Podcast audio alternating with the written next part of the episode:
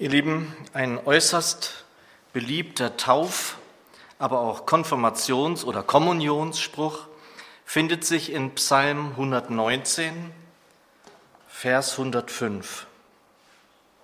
Dein Wort ist meines Fußes Leuchte und ein Licht auf meinem Wege. Ich würde gerne einmal wissen, wie viele Mitglieder in unserem Bund evangelisch-freikirchlicher Gemeinden dieses Wort als Taufspruch haben. Man könnte ja nun fragen, wie denn ein Wort oder besser das Wort eine Leuchte für meinen Fuß sein kann. Und wozu das überhaupt nötig ist. Denn ich mache ja nicht eine Nachtwanderung. Oder doch? Zunächst dieses Leben ist in der Tat oft, sehr oft auch eine Nachtwanderung. Oder sollte ich besser sagen, eine Finsterwanderung? Ja, auch wenn wir wissen, dass wir einmal Finsternis waren und nun Licht in dem Herrn sein dürfen, so befinden wir uns dennoch immer einmal wieder im Finsteren. Weshalb sollte David sonst in Psalm 23 dichten, und ob ich schon wanderte im finstern Tal? Nein, wir sind nicht mehr Finsternis, aber wir wandern auch durch finstere Täler.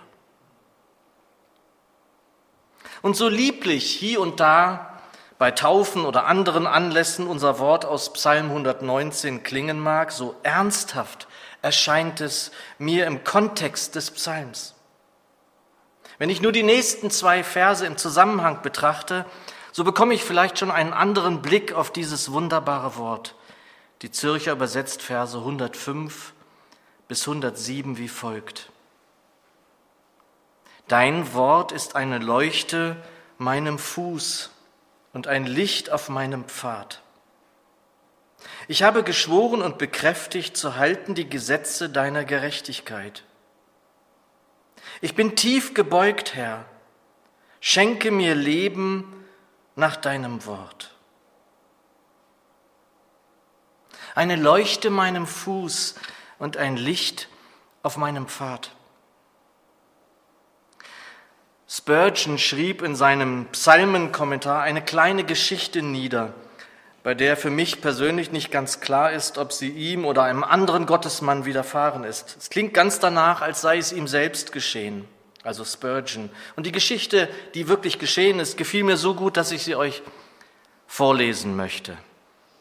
Er schreibt, ich hatte in einem eine halbe Stunde von meinem entfernten Wohnorte eine Bibelstunde gehalten. Mein Heimweg führte mich einen schmalen Fußpfad durch den Wald. Es war schon spät am Abend und eine dunkle Nacht, und die Gefahr war vorhanden, dass ich mich auf einem der zahlreichen sich im Walde kreuzenden Pfade verirren könne. Die Leute wollten mir deshalb eine kleine Fackel von Leuchtholz, von der sogenannten Pechtanne, mitgeben. Ich lehnte ab, die Fackel sei viel zu klein, sie war kaum ein halbes Pfund schwer. Sie wird Ihnen schon nach Hause leuchten, antwortete mein Wirt. Aber der Wind könnte sie auslöschen. Sie wird Ihnen nach Hause leuchten. Die feste Zuversicht des Mannes bewirkte, dass ich endlich nachgab. Und er behielt recht. Die kleine Leuchte erhellte meinen Weg völlig genügend, so dass ich ohne Unfall und Aufenthalt zu Hause anlangte. Seitdem habe ich oft an dieses kleine Erlebnis denken müssen. Welch einen trefflichen Wink erhält es für die Behandlung zweifelnder, ängstlicher Gemüter. Wenn sie nur die Heilige Schrift als ihren Führer nehmen wollten, sie würden ihnen schon nach Hause leuchten, auch durch Nacht und Sturm und finstern Wald. Und wenn dir Zweifler entgegentreten mit ihren Einwendungen gegen die Kraft des Wortes und der eine dies, der andere das daran auszusetzen hat, lass dich auf nichts ein. Antworte ihnen nur wie jener alte Landmann mit seiner Fackel, sie wird dir schon nach Hause leuchten. Ihr Lieben, dieses Wort, Diese Worte sind aus dem Jahre 1881, also 134 Jahre alt, oder sollte ich nicht vielmehr jung sagen? Sie könnten doch heute geschrieben sein und sie könnten uns auch jetzt eine bestens gemeinte Mahnung sein. Am meisten gefiel mir in der Geschichte, die feste Zuversicht des Mannes bewirkte, dass sich endlich nachgab. Der Wirt wusste, dass diese kleine Leuchte ihn sicher heimführen würde. Sind wir auch so sicher, dass das Wort uns heimführen wird? Ein Verkündiger des Wortes sollte im Wort leben, aber ich glaube, dass wir das alle sollten. Das Wort Gottes sollte tagtägliches Brot für uns alle sein. Nur dann können wir sicher sein, dass das Licht auf meinem Wege leuchtet. Wie sollte es sonst lebendig in mir sein? Eine Bibel im Regal hilft mir wenig bis nichts. Corrie ten Bohm, die Glaubensfrau, sagte einmal, die Bibel ist wie eine Bank, am hilfreichsten, wenn sie geöffnet ist. Seit Jahren habe ich mir deshalb angewöhnt, dass meine Bibel so auf dem Tisch liegt, geöffnet. Eine Bank, die geschlossen ist, in die man nicht hineinkommt, um Geld abheben zu können, ist wenig hilfreich. Will ich etwas abheben aus der Heiligen Schrift, dann lasse ich sie am besten geöffnet. Auf eine geöffnete Bibel fällt mein Blick. Schnell beginne ich zu lesen, kralle mich fest am Wort oder lerne eine Stelle oder Passage auswendig, betrachte sie, bewege sie im Herzen. Kennst du diesen wunderbaren Hunger auf das Wort? Dass du die Bibel dort liegen siehst und Lust auf das Wort hast? Dass du es gar nicht erwarten kannst, wieder einzutauchen und wirken zu lassen? Wir sollten sehr häufig Gottes Wort auf uns wirken lassen, es in uns wachsen lassen, damit es gedeihen kann.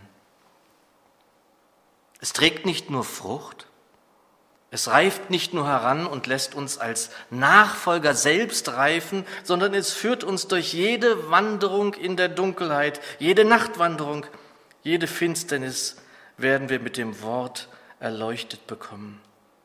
Dein Wort ist meines Fußes Leucht und ein Licht auf meinem Wege.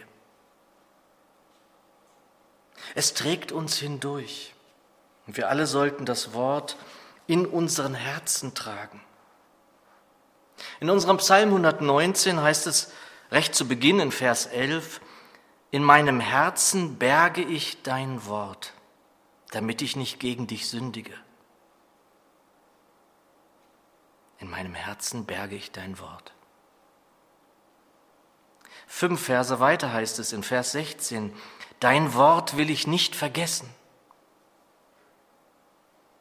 In Vers 41, Auf mich möge kommen die Fülle deiner Gnade, Herr, deine Hilfe nach dem Wort. Ja, der Psalmist ist ein Kenner des Worts. Er lebt mit dem Wort.